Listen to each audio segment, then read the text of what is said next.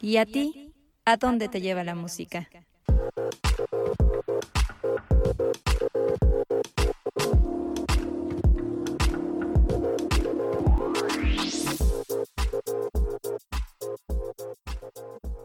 Si nos ponen la canción, el podcast. Feliz martes a los que nos están escuchando en martes, feliz día el que sea de la semana a los que nos estén escuchando en otro. Yo soy Yaya y les doy la bienvenida a un episodio más de Si nos ponen la canción. El sexto ya, ¿quién lo iba a decir? ¿Quién iba a decir que ya pasaron tan rápido seis episodios? Pero hoy estamos aquí para hablar de un tema muy interesante. Pero antes de que empecemos con todo esto, quiero darle la bienvenida y un gran saludo a Azul. Hola Azul, ¿cómo estás? Un gusto volver a verte en Si nos ponen la canción.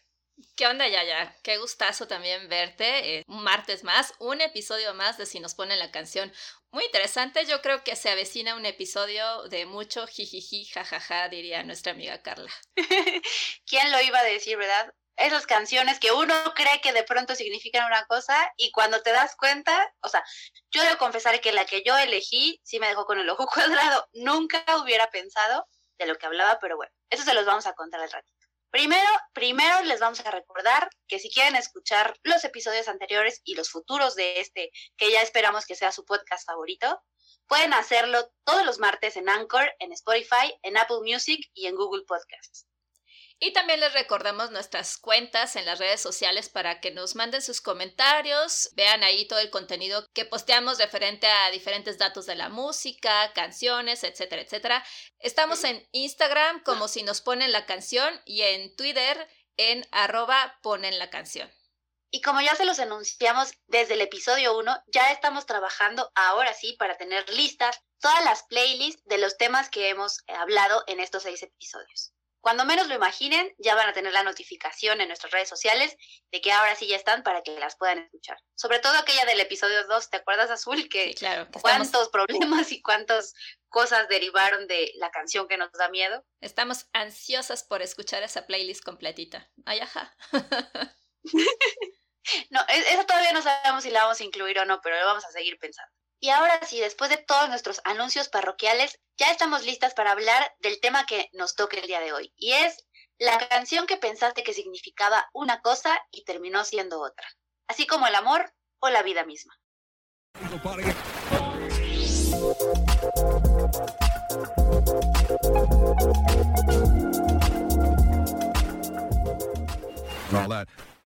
Pero antes de que empecemos a hablar del tema del día de hoy, tenemos a un invitadaxo especial a quien le debemos mucho en este podcast porque ha sido nuestro técnico de confianza, nuestro asesor. Eh, yo creo que ya le debemos mucho. Eh, justamente además, esta idea de este tema fue, fue de él. Y le hicimos caso y por lo tanto lo invitamos para este episodio. Les presentamos a Caleb. Ah, esa es una fenomenal forma de decir de que si este episodio sale horrible, ah, es culpa de Caleb.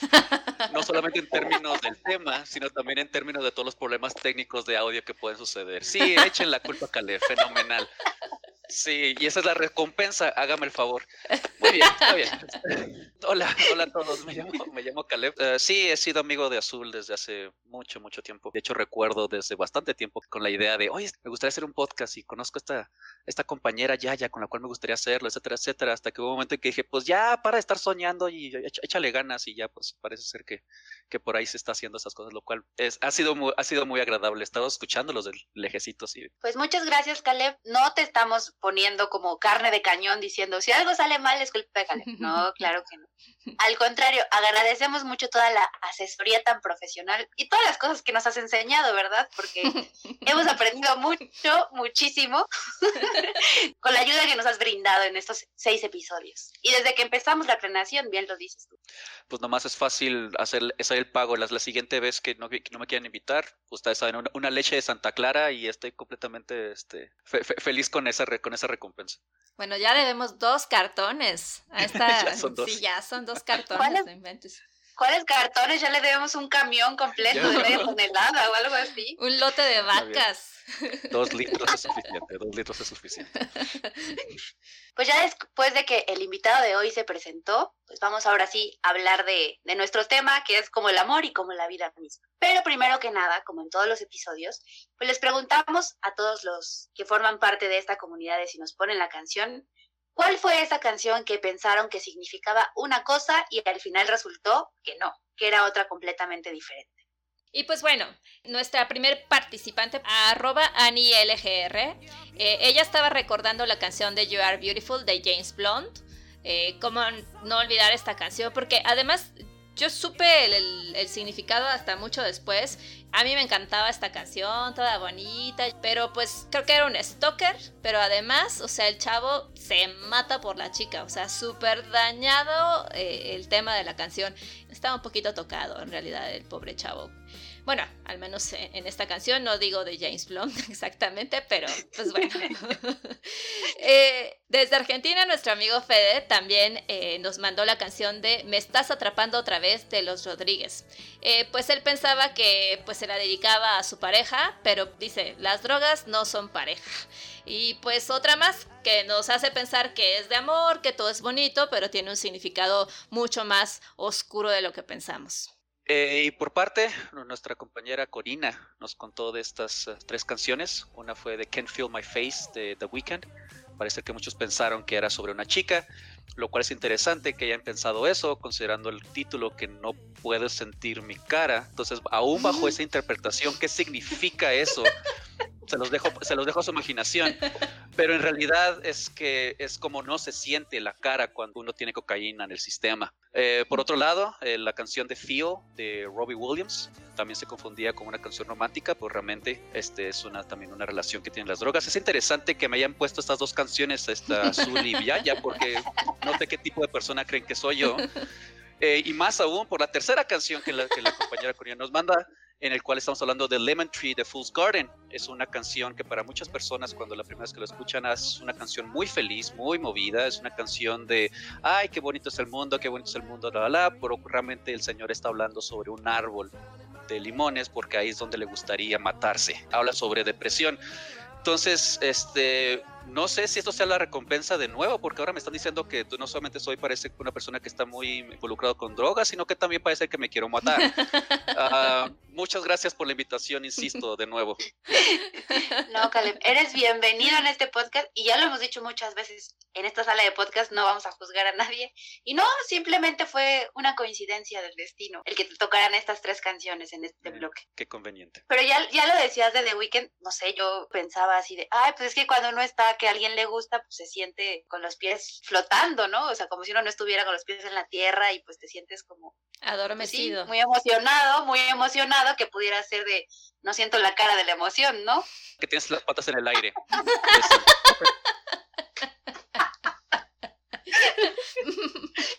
No sé, me cuesta trabajo imaginar eso porque no hay manera de que puedas hacer que un hombre no pueda sentir la cara con las patas en el aire, o sea, no puedo, no puedo, o sea, trato, no puedo. Es, es, es falta de imaginación de tu parte. O de destreza, o de destreza. Yo ya no sé de qué estamos hablando, entonces mejor retomemos las canciones que nos mandaron. Arroba Sirena29 nos dijo que la canción de mi amadísimo Juanga, ojalá hubiera sido mi amigo personal, hasta que te conocí, ella pensó que era de desamor y en realidad estaba dedicada a su mamá. Momento, ¿no pasaba algo así también con la de, ay, el más triste recuerdo de Acapulco, se me acaba de olvidar el nombre? ¿Amor eterno? Ah, ah, sí, la de amor eterno era para su mamá, pero esa se entendía, amor ¿no? No sé, habría, habría que analizar un poquito más la letra de, de esta canción de Juanga, a ver ahí cómo está la cosa. Y otra canción que también nos mencionó arroba sirena29, que ella confundía el significado, fue Arrullo de Estrellas de Zoe. De, tiempo después de escucharla, supo que en realidad esta canción era para la mamá, que otra mamá, ¿verdad? Que también había fallecido. Y pues a ella a nivel personal, digamos que le llegó muchísimo la letra, ¿no? Y la hizo llorar, porque pues se identifica con esta cuestión de las mamás que ya no están pues con nosotros en este plan. No quisiera hacer un chiste de esto, pero ya que Caleb mencionó que a él casualmente le tocó el tema de las drogas, este, pues no sé, a ti te tocó un tema como de mucha lloradera, ¿no? Ah, Casualmente. pensé que iba a decir como un tema de que no tengo madre. También, también. pero, pero sí, yo, yo que sí soy lágrima pronta, ya lo he dicho muchas veces. Mira, me tocó a mí hablar de la lloradera. Ajá. De verdad que nada de esto fue intencional. Ay, O pero sea- espérate, no, no te conviene, hija, porque Pues, te tocó que hablar justo- del. Es que dije, pero a mí me tocó Stalker y dije, bueno, es que Ay, pero si todos conocemos a Azul, sabemos muy bien sus habilidades de estoquear, entonces también queda bien ahí. yo lo dije en el episodio pasado, como agente del FBI, o sea, entonces yo ya, ya me había echado de cabeza, entonces no hay problema, no hay problema. WhatsApp y Facebook te van a contratar próximamente, yo creo. Ahora que nos van a espiar más que nunca, según esto. No de lo que se están perdiendo, contrátenme. Si nos está escuchando, Mark, Marky, saluditos. Puedes contratar a Azul y mira, tendrías un elemento valiosísimo en tu equipo de estoqueo en redes sociales. Pero bueno, ya que nos, eh, nos evidenciamos, ahora aquí le vamos a echar la culpa a Caleb, porque la vez pasada nos dijeron que era Carla y ahora mira, Caleb, Caleb está aprovechando esta sala de podcast para evidenciarnos ter- tremendamente. Pues este, soy igual como la persona borracha que nadie quiere invitar a la fiesta, pues para que me invitan, si, si saben cómo soy.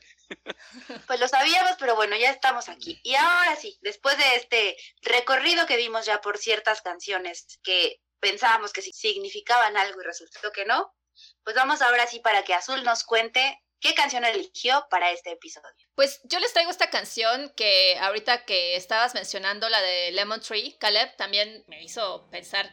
Hay otra canción más que también es un tema que pareciera ser todo bonito, todo alegre, pero resulta que no. Y estoy hablando de Today de los Smashing Pumpkins.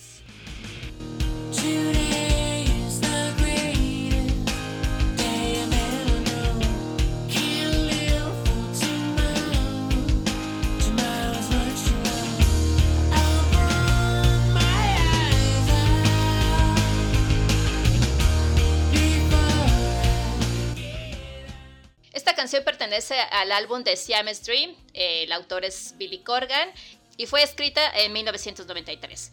Today fue la primera canción que escribió Corgan después de la gira de 18 meses que se aventaron con el disco de Gish. Un gran disco, por cierto.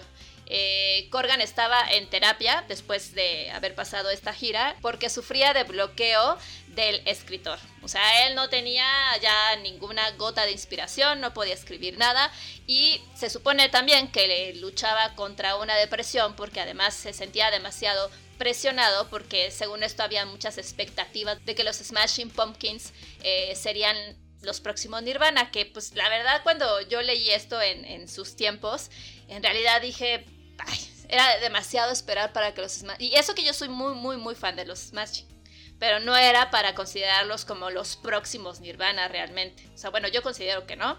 Pero bueno, eh, con la letra de Hoy es el mejor día, ¿no? Algunos oyentes, algunos seguidores de los Smashing, pues malinterpretaron esta canción como algo pues muy alegre, ¿no? Así despertar con optimismo de que hoy es el mejor día de mi vida, pues eso es lo que tú escuchabas y tú pensabas que era una canción pues súper esperanzadora, positiva. Pues en realidad esta canción significaba todo lo contrario. Para Corgan, pues él tenía pues esta depresión y dijo literalmente, tenía muchas ganas de suicidarme. Simplemente pensé que era divertido escribir una canción que decía que hoy es el mejor día de tu vida porque no puede ser peor.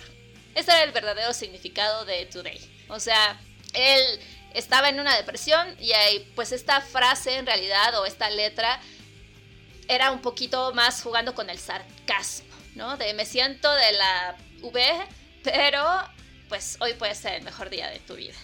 Y pues bueno, en la ejecución de esta rola, Corgan tocó casi todos los instrumentos, más allá de que pues sabemos que Billy Corgan es un freaky control, ¿no? Este, y un obsesivo y un ególatra y demás cosas que por eso Caleb eh, seguramente no- está muy en contra de los Smashing, yo lo sé, yo lo sé. Se han mantenido callados. no, a ver, a ver, a ver, a ver, a ver. No, a ver, que quede claro. Paréntesis a todo esto. A ver, porque normalmente es la parte en la cual Azul tiene todo el momento para decir todo lo que se pegue la gana, pero ahora significa que me está metiendo aquí a ver. No estoy en corta de los Smashing. De hecho, Billy fue una de las personas este, que durante mi prepa fueron primordiales y, y- y fueron parte de mi soundtrack de la prepa, eh, definitivamente.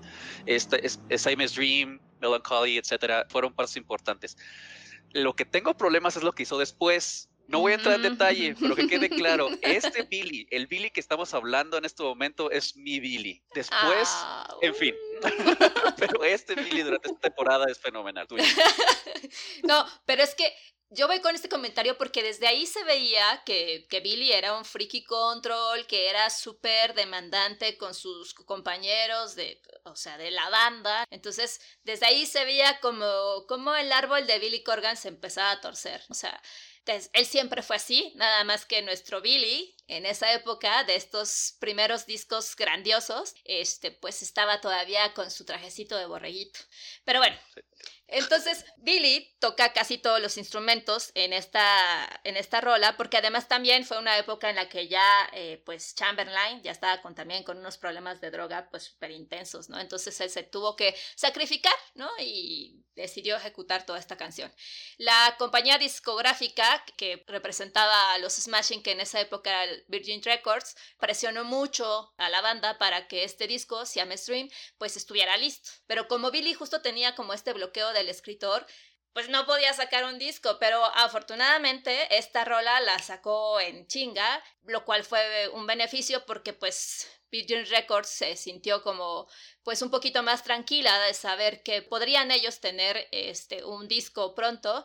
Y decidió que Today iba a ser la canción para promocionar el álbum. No quisieron sacarlo como un sencillo, pero sí lanzaron para promocionar Siamese Dream, lo cual fue bastante positivo porque en esa época pues los Smashing Pumpkins se consideraban todavía como una banda de radio universitaria por así decirlo, pero gracias a esta canción pues llegaron a una audiencia muchísimo más amplia y pues preparó el escenario no nada más para Siamese Dream, sino para el siguiente disco que fue precisamente Melancholy and the Infinite Sadness, ¿no? Que fue lanzado en 1995. Entonces, con esta canción, digamos que se prepararon o lograron tener una mayor audiencia, afortunadamente. Eh, la revista Billboard establecía que cualquier canción que no estuviera a la venta como single no era elegida para el Hot 100, pero esta canción sí apareció en la lista de Airplay que es también de la misma revista, pero eh, son aquellos éxitos más escuchados en la radio, y estuvo en el puesto número 69, así como también la canción de Design estuvo en el puesto 48, también gran, gran rola, y también es muy deprimente, también es muy deprimente, se notaba ahí la depresión de, de Billy, aunque también si escuchan el, el disco de Pieces Skyrod o de Gish, que también es como de, no manches, yo creo que ya Billy Corgan llevaba años en la depresión y, y esto nada más fue un pretexto, ¿no? Y Landslide, que esta fue precisamente del disco Pieces Skyrod. Eh, pues todas estas estuvieron en la lista de Airplay, bastante buenas rolas, se las recomendamos muchísimo, aunque están tristes, pero ya saben que yo siempre traigo música triste, aunque Today no lo pareciera, pareciera una canción muy alegre, pues resulta que también es triste. Y pues bueno, por último, el video de Today, Billy Corgan interpreta el papel de un tipo que lleva una furgoneta de helados en el desierto. Esto fue en homenaje a la película de 1970, Point. Corgan recuerda, además, cómo en su época el heladero de su colonia un día decidió que era el último día que iba a trabajar. Por lo tanto, eh, pues eh, él recuerda en su infancia que el heladero empezó a regalar helados a todos los niños de su colonia. Entonces él también quiso como que recrear esta escena pues en esta furgoneta en el desierto regalándole dulces a los niños para que se fueran sonrientes a su viaje salvaje. Y por último, el álbum fue producido por Butch Vig, quien trabajó con Nirvana precisamente, y pues fue uno de los primeros en usar el software Pro Tools para grabar y mezclar directamente en una computadora. Aquí Caleb seguramente sabrá eh, muchísimo más de este tema, y pues casualmente Butch es el baterista de Garbage. Sí, es interesante este, este álbum justamente por eso. Es uno de los principales eh, trabajos en los cuales ya estás ya está utilizando más la computadora para hacer este tipo de grabaciones. Entonces, a mí me específicamente me pegó muy fuerte este disco específicamente por eso, porque dije, ah, para ese entonces yo, yo quería ser un rockstar, la historia, y dije como que, ah, mira, y también me gustan mucho las computadoras, entonces, ah, mira, computadoras, música, eh, se pueden juntar. Eh, pero lo que sí no me esperaba es que, sí, necesitas un talento para hacerlo de atrás y ahí es lo que tenía Billy y Smashing Pumpkins para hacer esto. O sea, e, e, Simon's Dreams tenía una, una sensibilidad muy fuerte de, había un peso enorme, se notaba leguas a leguas que Billy estaba cansado pero necesitaba sacar algo adelante y su y, y estaba teniendo que agarrar a la banda literalmente no se me vayan, no se me vayan, no se me vayan. Entonces dijo, ¿saben qué? Por mientras de que se va, por mientras de que se va o no, déjenme. Era, e, en mi opinión, fue casi como un experimento de Billy de saber si se me va la banda, puedo hacer esto solo o no. Y que eso es lo que creo que Today fue para él. O sea, ese es el momento en el cual voy a agarrar lo mejor que puedo de este momento horrible y a ver si puedo hacer esto todo solo yo. Que, que recordemos, Spaces Scare es lo que terminó siendo él. Eh, Esa, ese álbum lo hizo totalmente él solo. Pero me, da- me da impresión que justamente Today fue, un, fue ese experimento. Y es tan feo saber que ese experimento terminó siendo hablando sobre el hecho de que ese es el peor, ese es el peor momento de mi vida. Vamos a hacer una canción sobre eso.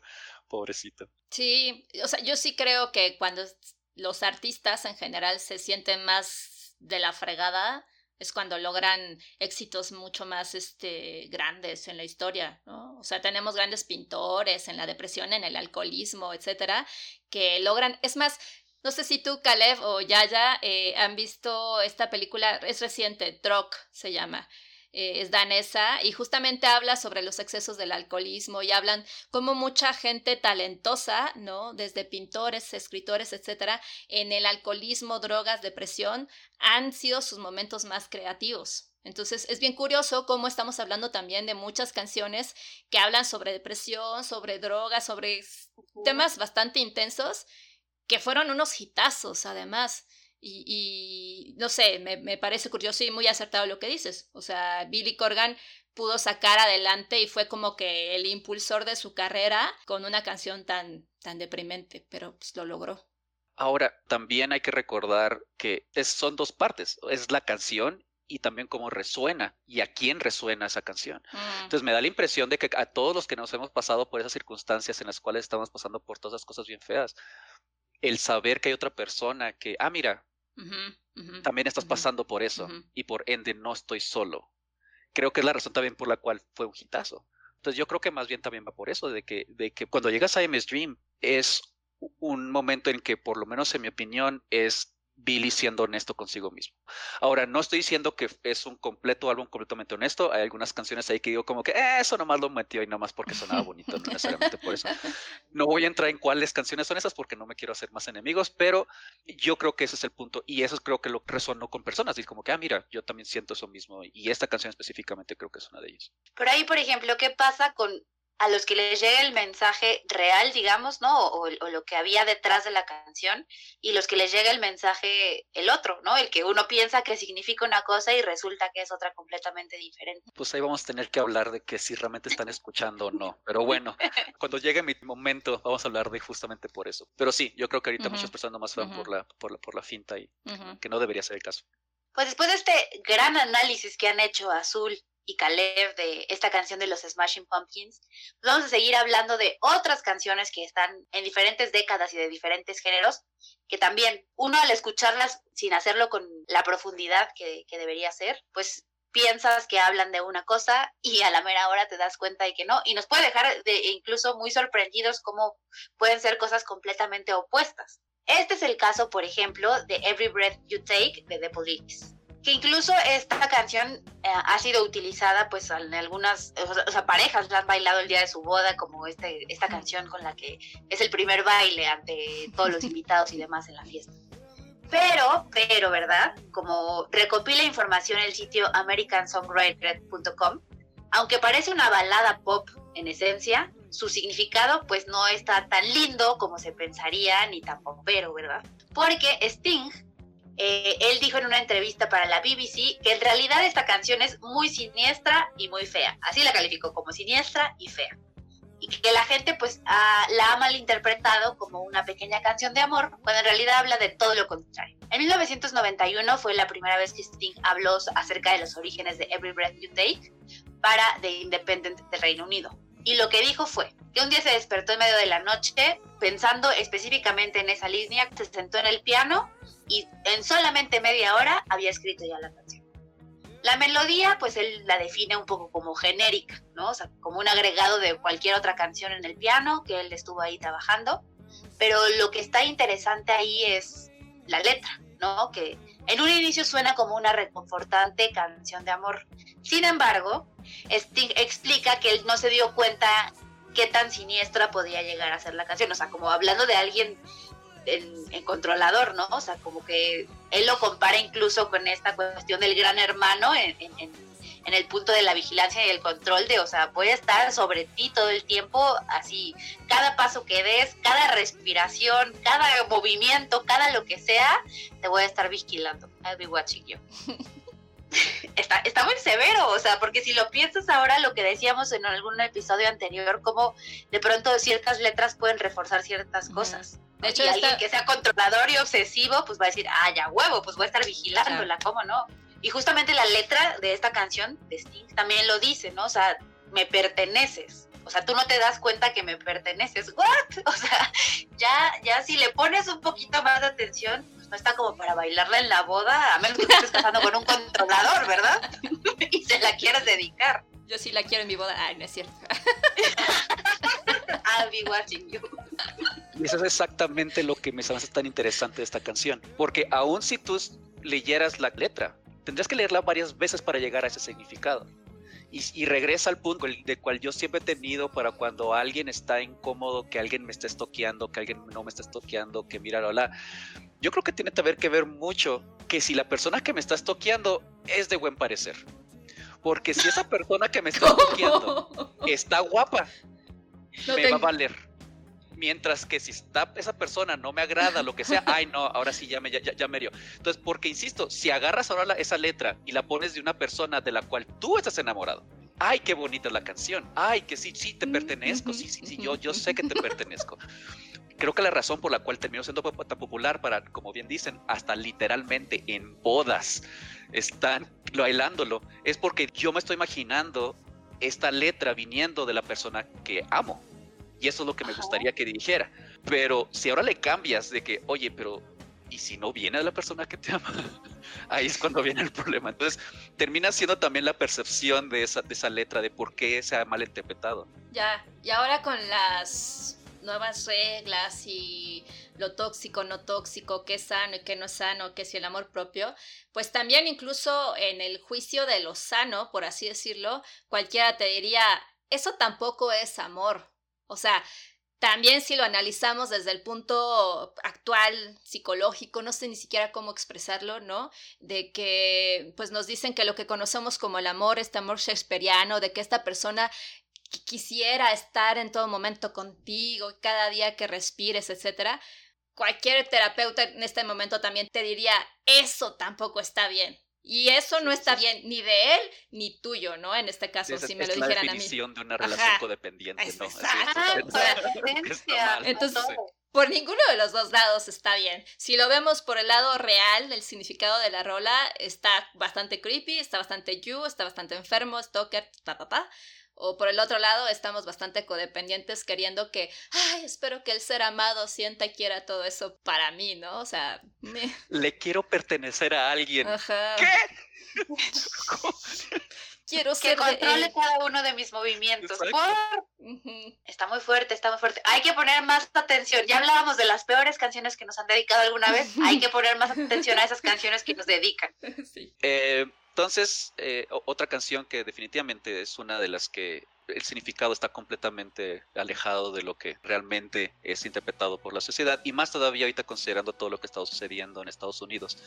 Es la de Born in the USA de Bruce Springsteen. Eh, esta canción salió a la luz dos años antes de su álbum homónimo, que para, para bien o para mal muchas personas considerarían como es el, es el álbum de Bruce Springsteen. Pero para los estadounidenses, esta canción se considera como un tipo de himno al sentimiento de haber nacido allá, ¿no? Es como que, ah, este, soy nacido en Estados Unidos, ah, yo soy de Estados Unidos, chala, chala. Y para ser justos, muchas, hay muchas, hasta muchas películas han utilizado esa canción justamente para establecer que el protagonista, literalmente, como dice el nombre de la canción, fue nacido en Estados Unidos y está tan orgulloso de ser de ujú. Estados Unidos. Y hasta varios blogs, como el caso de No hay vuelta atrás, ha detallado este, este caso. Pero bueno, pues con el paso de los años, el propio Bruce eh, se aprovechó de la reacción del público y de toda la nación, porque cuando estableció qué es lo que realmente involucraba esa, esa canción, la respuesta es que no, definitivamente no ese era el significado, ya que realmente era casi casi lo contrario. Eh, Born in the USA habla sobre un militar retirado que recuerda su paso por la guerra de Vietnam, donde además de perderla, acabó con multitud de jóvenes muertos. Entonces, Bruce Springsteen eh, lo único que quería era que creara una canción de protesta. Entonces, literalmente diciendo, soy de Estados Unidos. Ahora que quede claro, eh, Estados Unidos es conocido por el hecho de que es uno de los pocos lugares en el mundo en el cual es- todo ciudadano es libre de protestar ante su, este, ante, su gobierno y que seguramente por ahí provenía ese orgullo de Bruce Springsteen de decir, sí, soy soy, soy de Estados Unidos y estoy haciendo esta canción en el cual estoy protestando a, esta- a Estados Unidos y a la vez que padre yo haber nacido aquí porque tengo esta habilidad de poder hacer es- esta protesta. Pero eso no le quita en absoluto el hecho de que lo que está haciendo es que estaba protestando ante todas las cosas horribles que Estados Unidos ha hecho a lo largo de- del mundo y que definitivamente es algo que debería de parar. Entonces la letra definitivamente es el punto de qué es el patriotismo. Es, eh, eh, una forma, hasta podríamos considerarlo un tipo de autorreflexión de qué es, significa ser patriota. Significa s- a- obedecer lo que dice mi gobierno siempre, siempre, o estar siempre en crítica de este gobierno. Entonces, el hecho de solamente haber nacido ahí no es solamente la razón por la cual debe ser orgulloso de estar en Estados Unidos, sino también debe de ser parte de un activismo, de estar constantemente tras de estos gobiernos, decir qué es lo que está sucediendo, por favor, haz las cosas mejor. Desafortunadamente, por las circunstancias y que sucedieron desde aquel entonces hasta ahorita, siempre ha sido como, soy de Estados Unidos y por lo tanto yo soy lo mejor que puedo ser en el mundo. Y aquí está un himno al respecto. Es como, no, es completamente lo contrario. Wow. ¿Estuvo bien? Güey, es que aparte hablar de esto días posteriores a todo lo que acabamos de ver en el Capitolio y, y- y me hiciste pensar en todas las películas donde vemos eh, siempre las banderas de Estados Unidos, etcétera, como que todo es un orgullo, entonces la gente claro que pudo haber tomado esta rola como otro orgullo más de ser americano, ¿no? Bueno, norteamericano, pero vaya, este super discurso que acabas de dar va súper ad hoc, creo que también con lo que recientemente vimos que pasó en Estados Unidos. No queremos sernos más políticos en este episodio, pero bastante, pues, ad hoc, conmovedor al mismo tiempo, ¿no? Si es, si es que lo escuchan todos mis amigos estadounidenses, estamos, estamos pensando en ustedes. Ciertamente. E incluso también se decía, quién sabe si el significado era ese o también se interpretó de esa manera por la situación. Eh, cuando Jennifer López salió en el, en el medio tiempo del Super Bowl, que cantó un pedacito de Burning the USA con su Mm. hija, pero que eran unos niños adentro de unas jaulas, ¿no? Que sí era como Ujú. un guiño a- y crítica a Ujú. todo lo que había pasado con los niños en la frontera, separados de sus familias y demás.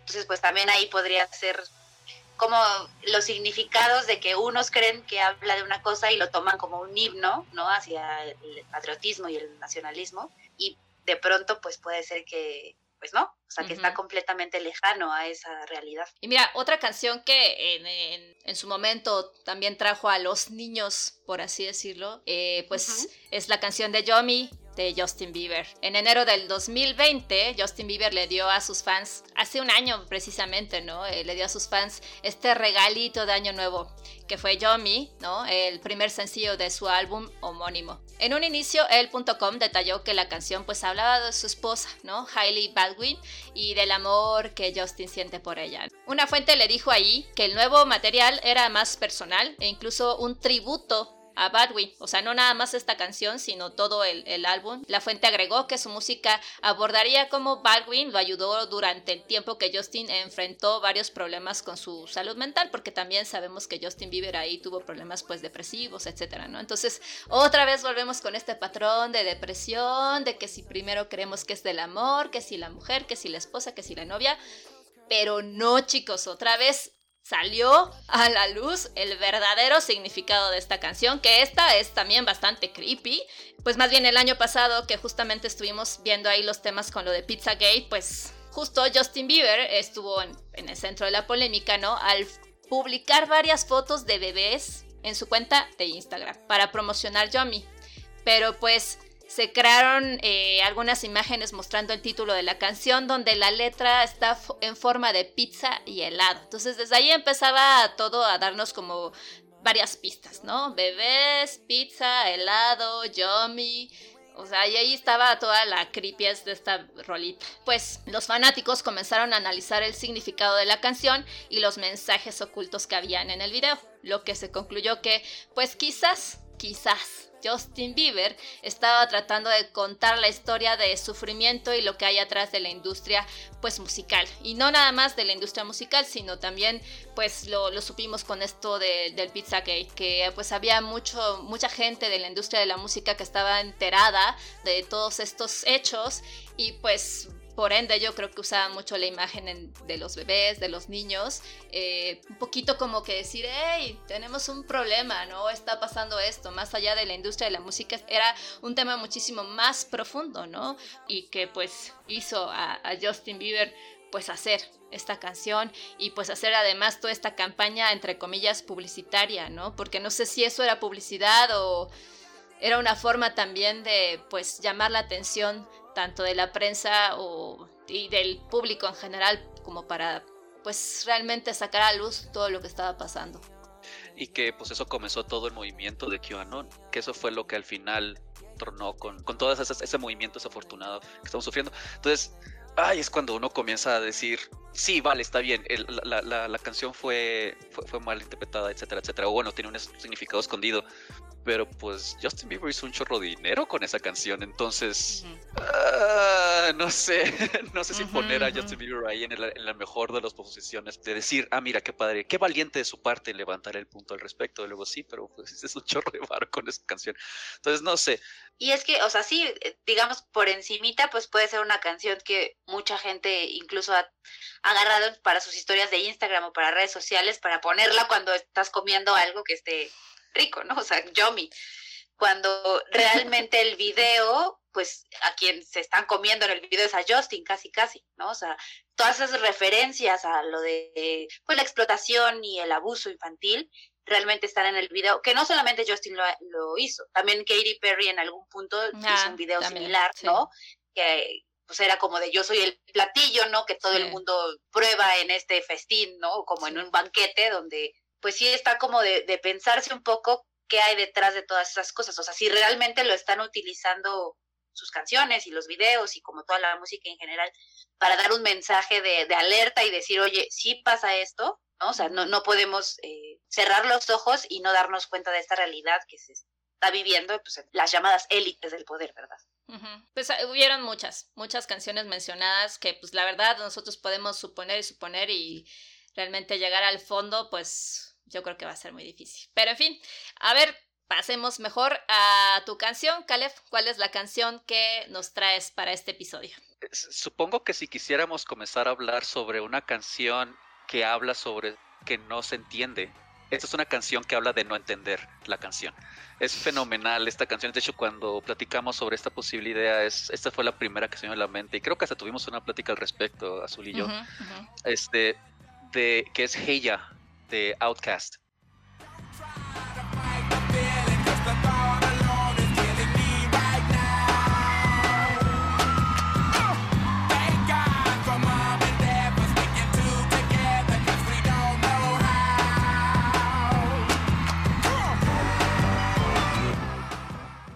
Esta canción eh, se presentó en un doble álbum del, del dúo de hip hop. Eh, este álbum es- se llama Speakerbox and the, Lo- The Love Below. Y la razón por la que es un doble álbum es que porque después del álbum anterior a este, que es uh, eh, los dos se, como que se dieron un break a la Friends con Rachel y Ross, en el cual tú te vas por tu lado, este, va- vamos a tratar de hacer algo diferente porque ya había pasado un buen rato, ya habían hecho un tour bastante fuerte este, y les había ido bien. Y además también Andre 3000, que es uno de, es, es uno de ellos, Big Boy es el, el otro elemento de ese dúo, eh, Andre 3000 también estaba interesado en comenzar a actuar. Eh, no le fue tan bien ahí, pero no, no vamos a hablar de eso. Lo que sí vamos a hablar es que en ese proceso de estar, pues sí, reencontrándose, de ver qué podía hacer y qué no podía hacer, básicamente se dio la oportunidad de hacer un disco solo, pero en conjunto, lo cual se me hizo bastante interesante, esa dinámica. Y lo que hizo Andre 3000, que es el de Love Below, es el, es el que le tocó a él esa parte de, este doble disco, es que quiso hablar sobre una mujer por cada una de las canciones. Ahora, él ha dicho que no es autobiográfico, o sea, que, cada, que es un personaje que él se inventó y es cada canción habla sobre una mujer con la cual este personaje estuvo. Ok. Y ella en específico este, habla sobre el hecho, y de hecho así comienza la canción. Está hablando de una pareja que está con él y no sabe si realmente lo ama. Ahora, para aquellas personas que conocen esta canción y para aquellas personas que crecieron más o menos conmigo, esta es una canción que estaba en los antros. Esta es una canción que se bailaba. Es una canción que al mero final comienza a decir Shake it like a Polaroid picture, porque ese es el punto. Estamos todos bailando lo chala chalala pero la canción habla sobre el hecho de que yo no sé si esta persona me ama. Honestamente, yo no sé si yo amo a esta persona, pero estamos juntos y vamos a tratar de hacer lo mejor posible.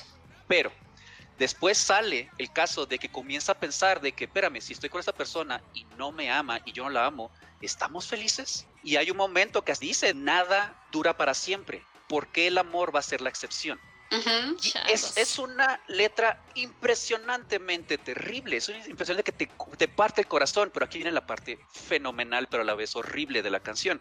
Porque este personaje está tratando de utilizar esa canción para con su audiencia hacer un proceso de catarsis. De que miren lo que está sucediendo conmigo mismo. Porque miren el tipo de relaciones superficial que tengo yo con mi pareja, que no está funcionando. Y después se da cuenta de que esa relación superficial también la está teniendo con su audiencia. Hasta él mismo dice, ustedes no me quieren escuchar, solamente quieren bailar. Y por lo tanto, ¿saben qué? Aquí les va. Y aquí es cuando comienza a decir, ándales pues, ya que no me van a escuchar, tengan lo que están buscando de mí, ándales pues, bailele, bailele. Y ya es cuando check like a Polaroid picture, bla. Entonces es doble triste porque el señor está sufriendo una relación superficial con su pareja está te- queriendo tener una relación más profunda con su audiencia, hablando de esa relación superficial, y se da cuenta que también tiene una relación superficial con su audiencia. Entonces, literalmente se queda completamente solo al final de esta canción. Ni siquiera tiene a su audiencia con la cual trabajar. Entonces, básicamente, a Dre 3000 hizo esta canción porque sabía que no se iba a interpretar correctamente. Y fue fenomenal y horrible que justamente sucedió eso. Nadie escuchó la canción. Queremos la No. última parte porque queremos bailar. Y es que justamente hay una parte donde dice, él dice algo así como de, estamos en negación, ¿no? Porque no nos queremos dar cuenta de que realmente ya no estamos felices aquí. Y que, o sea, estamos en negación, pues vamos a bailar. Venga, shake it. Ahora, esa es la única parte positiva de la canción que podemos decir, porque al final lo que él menciona durante esa segunda parte, que insisto, tampoco nadie le escucha, es decir, ok, tengo una relación superficial por acá, tengo una relación superficial que tengo por acá. De alguna manera, no lo menciona esto en la letra específicamente, pero a mi parecer es lo que da a entender, de decir, no queda en mí estar esperando de una relación superficial para hacerme feliz. Por lo tanto, ¿sabes qué? Voy a hacer lo mejor que haya al respecto. Voy a hacer lo mejor que haya al- caso. ¿Y sabes qué? Me voy a divertir. Vamos a divertirnos entonces. Pero la idea está en que básicamente voltea de alguna manera la mesa, porque así como la audiencia está utilizando a como tú danos diversión, tú cállate, no pienses, nomás danos unos buenos beats y vamos a pasárnoslo bien. Él la voltea de decir, yo no vas a utilizar, yo ahora te voy a utilizar a ti. Ahora yo quiero que me muestres todo ese nasty, hasta lo menciona en su momento, de que es como que quiero que me muestre lo nasty. A ver, quiero ver que, o sea, como que ahora está comenzando a utilizar su audiencia para su entretenimiento, porque si vamos a ser superficial, prefiero yo ser el que está utilizando a alguien más y después me encuentro algo que me va a llenar. Pero tú no vas a hacerlo, tú no me vas a llenar, tú no me vas a llenar y sabes que voy a utilizarlos a todos ustedes. Es, o sea, le da una cachetada a la audiencia horriblemente, pero esa la verdad, como que sabes que no la merecemos, güey, porque literalmente no, dijiste, Ay. hicimos exactamente lo que dijiste que ibas a hacer. Está cabrón porque hacia el final, antes del Shake It Like a Polaroid Picture, ah, es donde dice todas las Beyoncés y las Lucy Liu's y las Baby Dolls, vengan, ¿no? O sea, como de, vengan acá. Yo no sé cómo chingados se llamen, o sea, porque todas para mí son iguales, pero vengan, vamos a bailar. Además, o sea, es la filosofía que hoy en día creo que todo el mundo tiene. De, ah, o sea, no te preocupes, tú no me vas a llenar, pero yo te voy a usar a ti. Creo que así como lo fuiste explicando, dije, ah, no manches, suena súper empoderador, todos deberíamos de tener esa mentalidad, pero después fuiste desmenuzando más la madeja y dije, no manches, pero tampoco está tan cool, ¿no? O sea, y, y hay algo ahí que, o sea, digo, si regresamos al punto de esas redes que están literalmente hechas para esto, que es Tinder, Bumble, todas esas cosas, en las cuales literalmente es un catálogo. Ouch. O sea, te, te- te están, te están mostrando un catálogo de no quiero, no quiero, no me gusta, no me gusta, no me gusta, al grado de que cuando llegas a eso, no te das la oportunidad de decir, nadie va a llegar a tu 100%. que quedemos claro, nadie va a llegar a tu 100%. Y estás buscando eso en un catálogo que no te va a llegar al 100%. Y eso es algo que también me gusta mucho porque es un pequeño trancazo que nos da Andre aquí, en el que dice, gracias a Dios por mi madre, por mi mamá y por mi papá, que encontraron formas de mantenerse juntos a pesar de que yo no sé cómo. Porque le está diciendo a todo mundo, ya no hemos encontrado una manera para encontrar lo bueno en la persona, no encontramos la manera de, po- de poder hacer todo lo demás. ¿Por qué? Porque, ¿sabes qué? Te voy a dar sl- slide to the left. ¿Por qué? Porque ahí va a venir otra persona. Y ese, pro- ese proceso es el cual digo, llegó fenomenal, André. Y que quede claro, ese señor hizo esta canción y salió en 2003. Ya es más de década y media antes. Sí, y el señor sí. tuvo esta bendita visión de decir, para allá vamos, en el cual yo te utilizo a ti, tú me utilizas a mí, y así van a ser las cosas. Al grado de que hasta el mismo personaje dice, no hay de otra. Voy a tener que utilizarte también a ti. Es como que es tan triste el hecho de, en vez de terminar la canción, en vez de decir, no, sí, vamos a estar bien, yo voy a poder hacer lo mejor de mí mismo, voy a empoderarme, encontró su empoderamiento en el mismo ciclo. O sea, es, es tan triste. y no, ya sé que no me debería estar, estar riendo, pero es como, ah, es horrible. Pero como bien lo dijimos, este capítulo era como el amor o como la vida misma.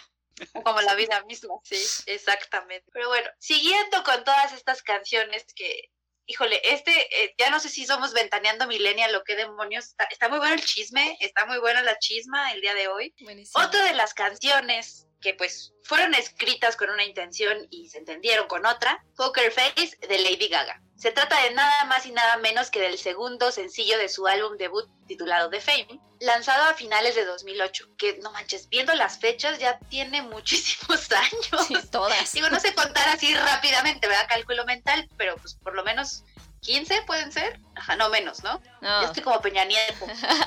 13 años. 13 años. 15 años, no menos, 13, 13 años, sí. Pero bueno, en el resto, en, en algunos mercados salió en 2008 y en el resto del mundo, ya cuando The Fame explotó en la tacha de la fama, fue a principios de 2009. ¿Y qué pasó aquí con esta canción? Pues todo el mundo también la llegamos a cantar en alguna vez y pues esta, esta cuestión de el video, ¿no? Que también Lady Gaga muy plateada, una estética pues muy futurista, ¿no? De, del nuevo milenio y demás. Y ella pues explicó después de una presentación que hizo en Londres a finales de 2013, o sea, antes de cantarle al público que le estaba viendo, hizo una pausa para pues revelarles la verdadera historia de cómo surgió esta canción. ¿Qué fue lo que dijo Lady Gaga? ¿Qué fue el, el mayor secreto revelado ese día? Que en realidad la canción se trataba de cuando estaba teniendo la relación, ¿verdad? Haciendo el amor, el sexo, con un chico con el que estaba saliendo desde hacía mucho tiempo. Y entre risas confesó que la verdad, cada vez que tenía sexo con él, estaba pensando en chicas y no en él.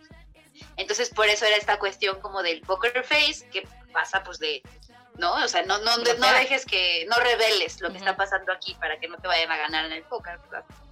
Y pues como ella no quería que se diera cuenta de lo que estaba sucediendo en su cabeza en ese preciso momento, hacía sentir mal, ¿no? Y hasta avergonzada, pues ponía ella la cara como de, aquí no está pasando nada, ¿verdad? Todo muy bien, todo muy bien. Finalmente, pues ella dijo, yo no quería que él lo supiera, ¿verdad? Pero pues terminé escribiendo una canción al respecto y ya se lo estoy contando aquí al público que me está viendo en Londres y ya todo el mundo lo va a saber.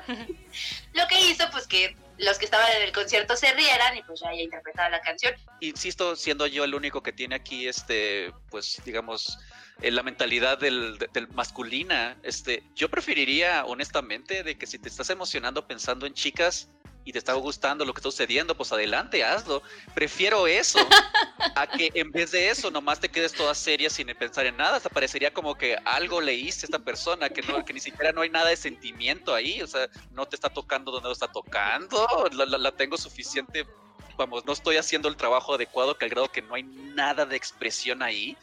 Perdón, pero eso al final se, se siente más feo, ¿no? O sea, pues vale, pues. Imagínate una persona que quieras imaginarte, a mí qué. Pero yo creo que más que no haya expresión, bueno, no sé, ¿no? O sea, yo, yo interpreto, ¿verdad? Yo, yo lo interpreto desde mi trinchera. Es más, o sea, porque en la letra lo dice, o sea, que no, como que no descifres qué está pasando. ¿no? Acá.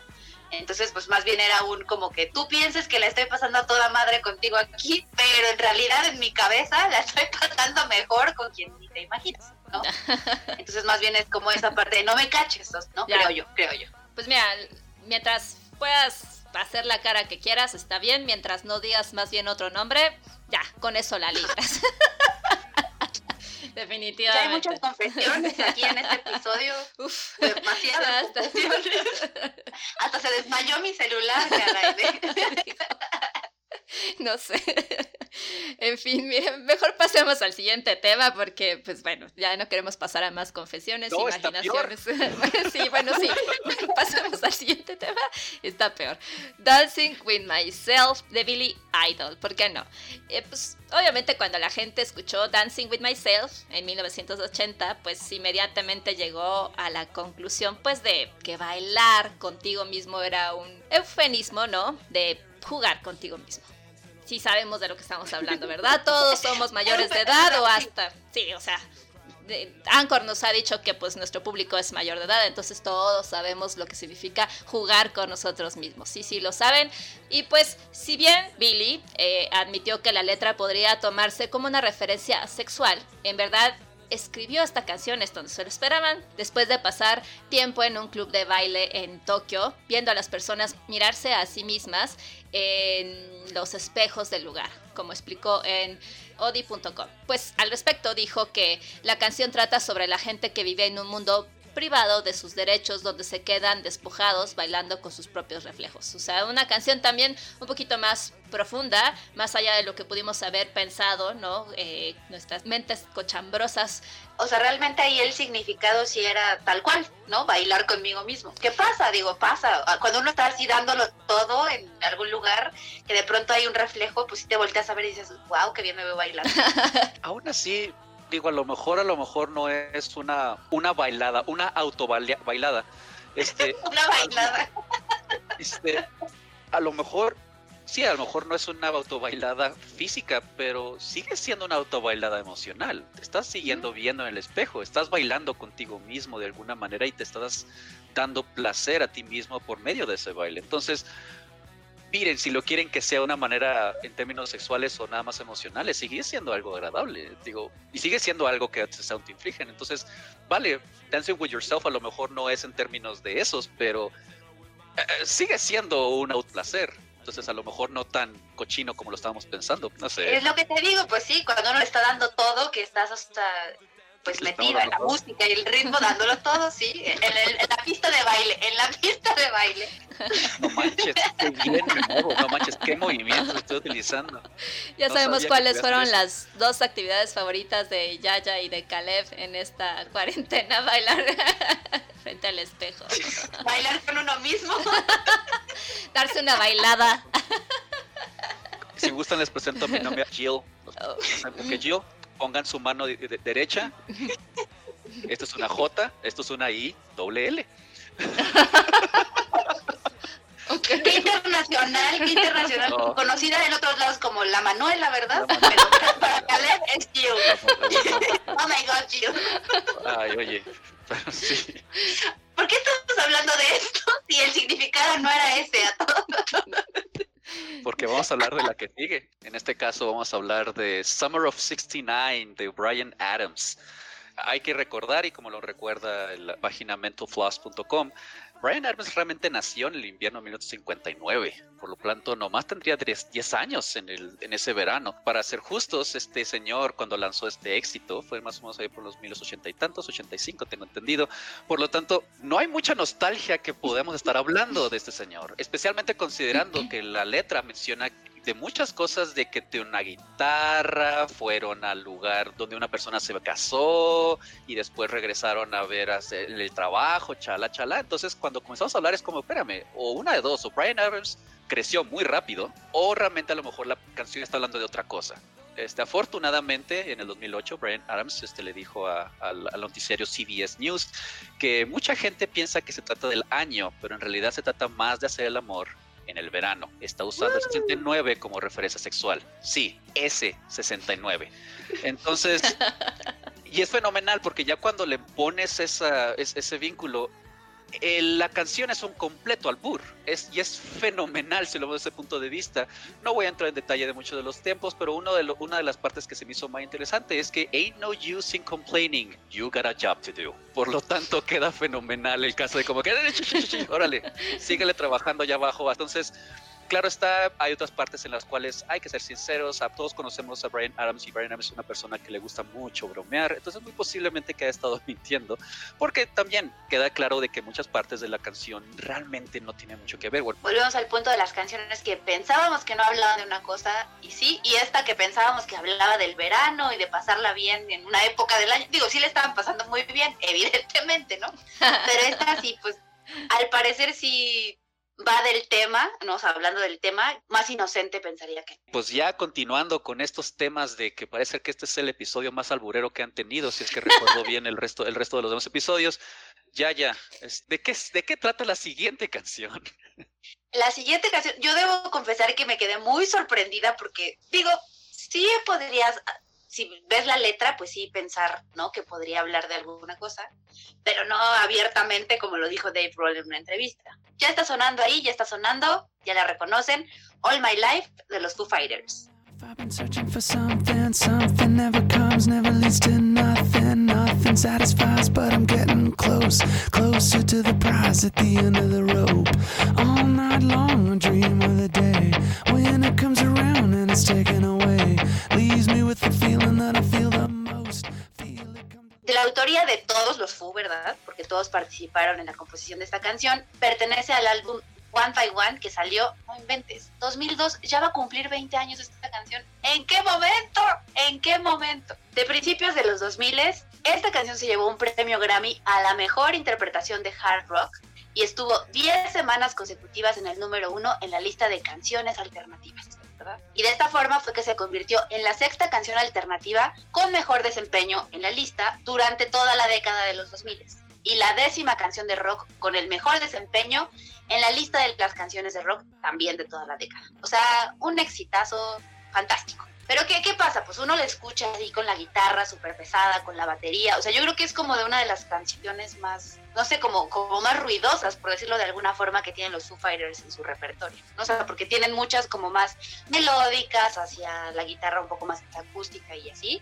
Pero esta yo creo que sí es como una de las más fuertes en esta cuestión sonora. Y no lo digo solamente yo, ¿verdad? Eso lo dijo mi amiguísimo personal, que ojalá si fuera mi amigo personal Dave Grohl, que la definió como una de las canciones más agresivas que habían escrito. Incluso, pues en la traducción, ¿verdad? Quedó como una canción un poco oscura y disonante, pero realmente directa. Y vamos a ver que sí es muy directa. Empieza con una voz y una guitarra, y luego explota y se hace aún más grande, y sigue, y sigue, y sigue. Ok. o sea, explota y se hace O más grande. Muy bien. explotas desde y sigue y sigue y sigue. Pues sí, si están pensando en algo que pueda ser grande y luego explota y luego siga y siga y siga, no están tan alejados del verdadero significado de esta canción.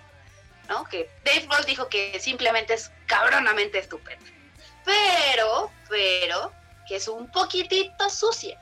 Y si usamos la imaginación, un poquitito sucia puede ser. ¿A qué se refería Dave Grohl con esto? Pues abiertamente nos lo explica el sitio geekwise.com, que retomó información de una entrevista que le hizo GQ Magazine a Dave Grohl en 2003. Y ahí, pues plenamente confesó Dave que se trata acerca de darle sexo oral a una mujer. Sus declaraciones textuales fueron.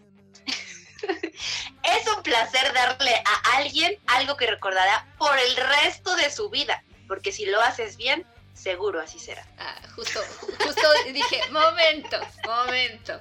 Hay muchas que seguramente no recuerdo. Bueno, o sea, Bien, Ah, no te lo hicieron. ahí está, no. ahí sí. O fueron como muy ins- insignificantes, ¿no? O sea, porque además cuando te lo hacen mal, también se queda ahí grabado. O sea, es como el mal beso, ¿no? Un buen beso vuelve, se ¿no? queda grabado así. Pero un mal beso también se queda grabado así. De no mames, me acuerdo No de esa. Manches, Sí, este sí. güey encontró.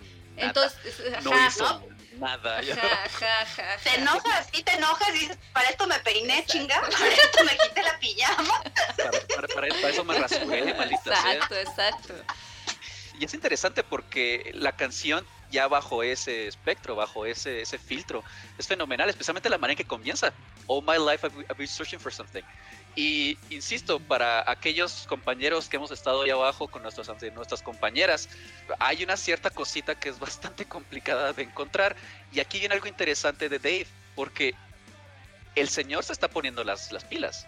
Lo está buscando. Y lo está buscando, o sea, no lo deja a un lado, es algo que está completamente entregado. All night long, I dream of the day. O sea, es como lo está haciendo toda la noche. O sea, entonces por ese lado, perdón, pero o sea, e-, es una persona que no solamente lo está haciendo, sino que se está esmerando, pues. Y estos mis respetos para Dave, pero ahora que veo esa perspectiva de, esta letra, pues aún más todavía. Dave, cuando quieras venir a mi casa a darme coral, estás con Entonces, cuando Dave Grohl escucha este episodio de Si nos pone la canción, te va a buscar Caleb, te va a buscar. ok. Oye, pero que, que nos busque a los tres, ¿no? Digo, o sea, digo, ya de plazo, ¿no? ya. que viene aquí a la Ciudad de México, pues, o sea, todos, Tiene una boca y dos manos, sí podría con tres personas. No, no, no, sal a distancia, sal a distancia, quédate en casa, él puede pasar a visitarnos, lo sanatizamos fácilmente, o sea, que haga buches ahí sanitizante y que haga lo suyo. ¿Qué está pasando en este episodio de si nos ponen la canción? Tú, Pero pues volvemos al mismo. Yo, yo que traje mi canción, ¿verdad? Sí, claro. Pues yo soy la culpable. volvemos al mismo punto que era de lo que creíamos que no era y resultó que sí era, ¿no? Porque en algún punto, pues los usuarios de songmeaning.com, pues ahí estaban discutiendo si All My Life hablaba un poco de depresión, ¿no? Porque ya lo habíamos visto con algunas canciones que ya repasamos en este episodio, pues que de pronto no sabíamos que hablaban de depresión y sí lo hablaban, o de drogas, ¿no? O sea, que también había gente que pensaba que quizás había una relación, ¿no? De drogarse con cocaína y a esto hacía referencia All My Life. Pero no, resultó que no, no es nada de eso, simplemente sexo oral. Venga, Dave Grohl. Yeah. Y digo, estamos hablando de esta canción hace 20 años, ¿no? O sea, hace 20 años no se decía tan abiertamente.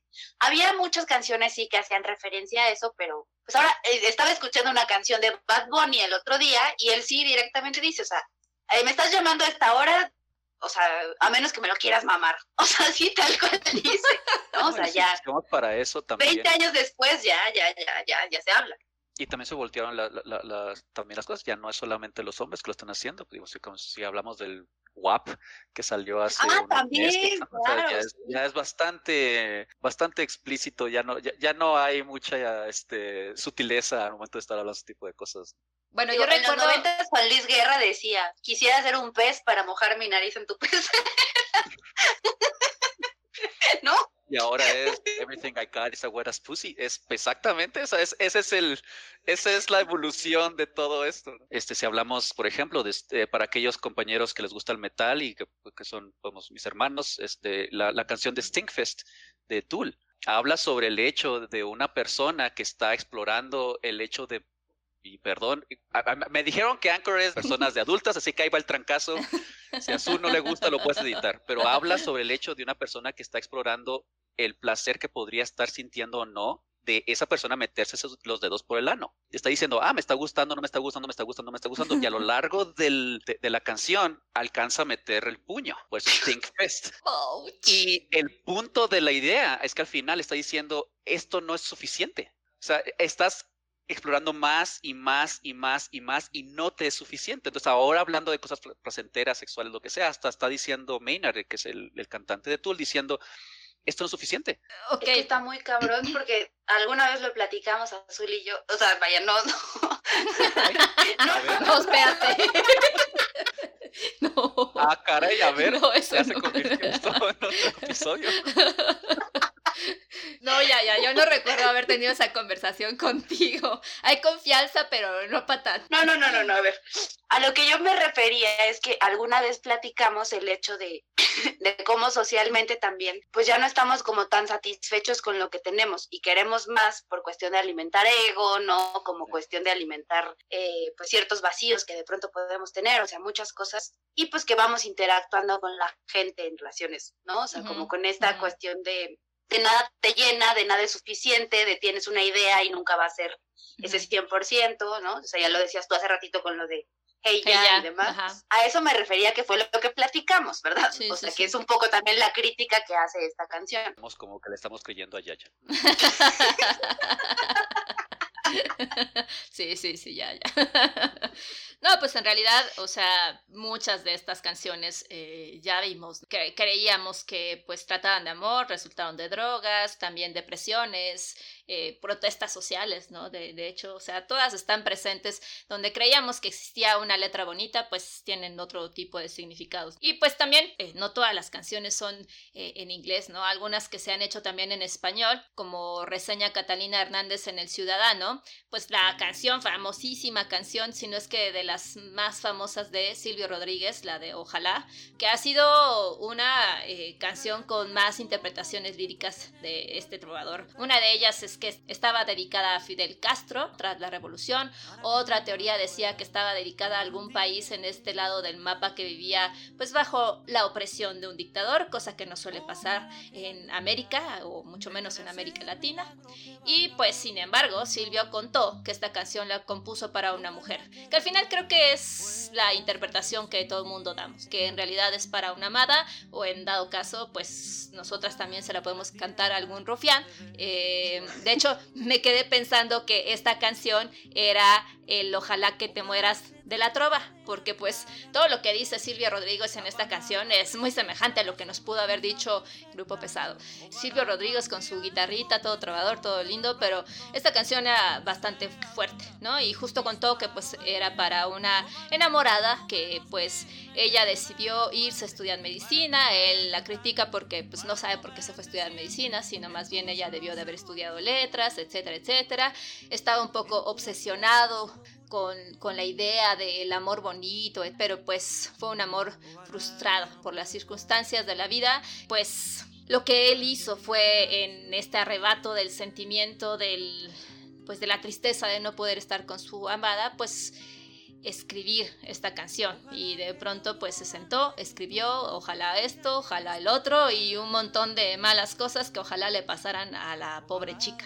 Y ahora, es interesante porque yo recuerdo que mi, mi primo, ¿cuál fue el que me presentó a Silvio, Rodríguez y me, me, pidió que me la aprendiera en la guitarra? Era porque se la quería cantar a su exnovia. Y, y fue después un hermano de él que le dijo, no, no, no, no, de eso no se trata la canción, se trata de, de Fidel Castro. Y lo confesó Silvio, ¿no? Entonces ahí puedes decirle a tu primo que regrese a cantarle esta canción. no sé. que siempre sí, ya me la aprendí. Sí. No.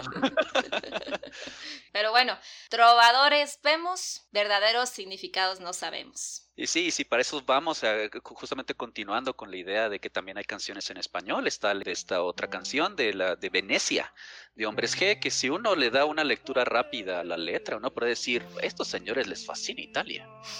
No, hasta hablan italiano, están echándole porras a Italia, etcétera, etcétera. Entonces a uno se parecería que fue como que seguramente estos señores se fueron a Italia, amaron tanto Italia que le hicieron su canción. Desafortunadamente, eh, no es, es completamente, no necesariamente lo contrario, pero no así es el caso. A una entrevista que se le hizo a Rafa Gutiérrez de los Hombres G, este, menciona que de hecho la canción nació como una broma a todos los éxitos del verano de los años 80 y que eran siempre de Humberto Tosi y otros artistas italianos. Entonces realmente era un tipo de, de sátira que le están tirando a estas personas. Hasta él mismo aseguró, Venecia era una burla de todo eso.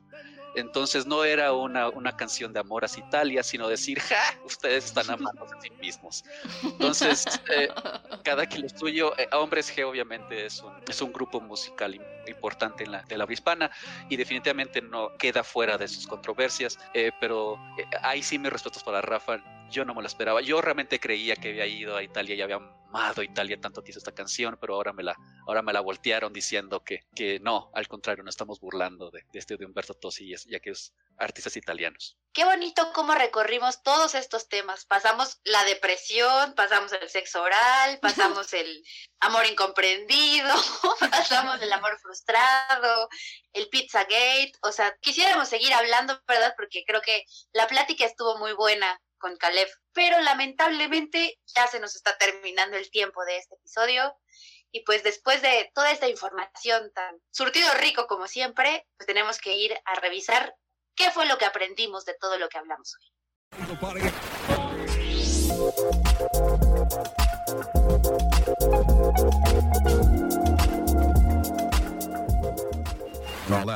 Pues bien, chicos, como ya les dijo Yaya, vamos a entonces hacer nuestro cierre del episodio con el que aprendimos.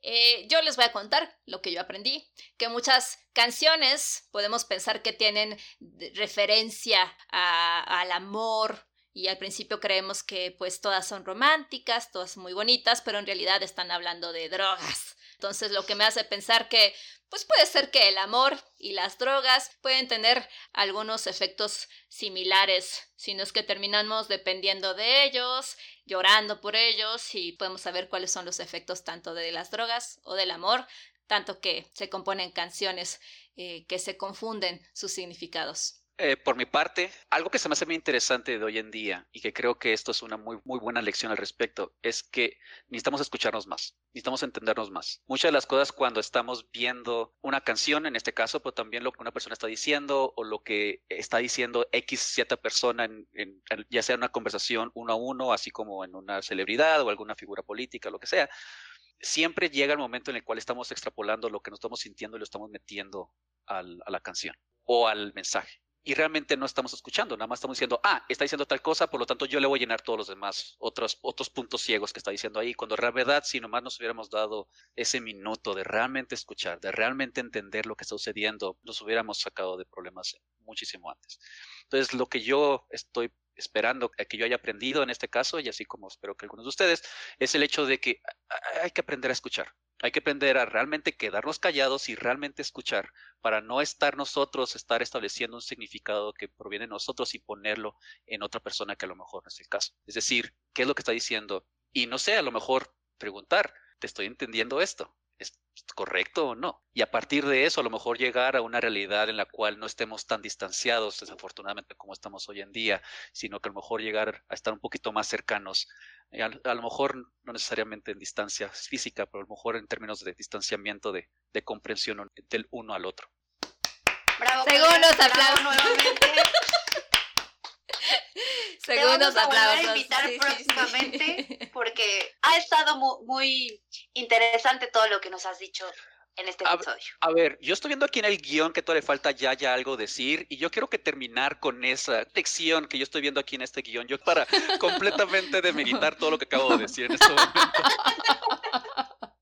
Sí, sí tiene que ver, pero pues también es otra de las cosas que aprendimos hoy. Si crees que una canción habla de sexo, es probable que no. Y cuando crees que la letra es sobre un tema completamente distinto, probablemente está hablando de sexo. Poker face, todos, poker face. pues grandes lecciones, amigos. Esperemos que hayan aprendido mucho más. Eh, cuéntenos, por favor, cuéntenos qué tal les pareció este episodio, que pues la verdad nosotros disfrutamos muchísimo con la presencia de Caleb. Muchísimas gracias, de verdad ha sido un placer un placer grabar contigo, invitarte además en este episodio donde tú nos diste la idea de, tema, ¿no? Tema que nos da además muchísimo, como todos, como todos los que hemos traído a este podcast. Este, no, sí, definitivamente, muchas gracias por, por por hablando de justamente de, escuchar la, esta idea y muchas gracias por haberla implementado. No, dudo en absoluto que esto había sido un trabajo enorme, entonces este, gracias por, yo nomás avienté un, un granito de arena y ustedes hicieron este, este, arbolito, este arbusto bien bonito. Me la pasé de fenomenales. Pues muchas gracias nuevamente. Y pues amigos, les recordamos que estamos todos los martes en Anchor, Spotify, Apple Music y Google Podcast. Y también, como todos los martes, como todos los episodios, les spoileamos el tema del siguiente martes, que es la canción del artista que nunca verás en concierto, a menos que sea en un holograma. Pero pues cuéntenos cuál es esa canción que dijeron, chin, ya se me fue, ya se jubiló, lo que sea que haya pasado con ese artista y que se quedaron con las ganas de escuchar tal canción. Cuéntenos ahí eh, en nuestras redes sociales que nos va a recordar ya ya.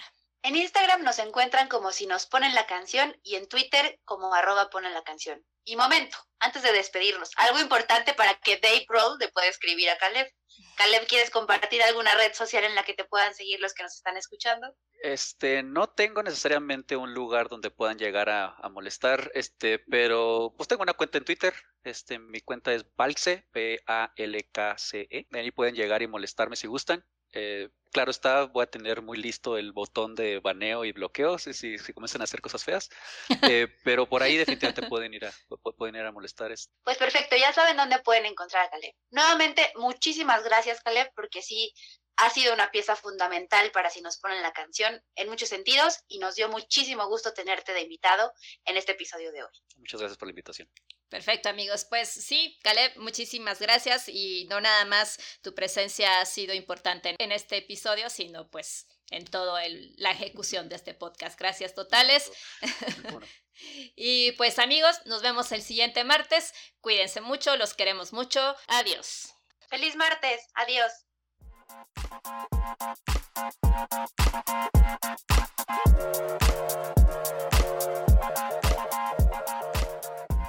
Si te gustó este episodio, compártelo.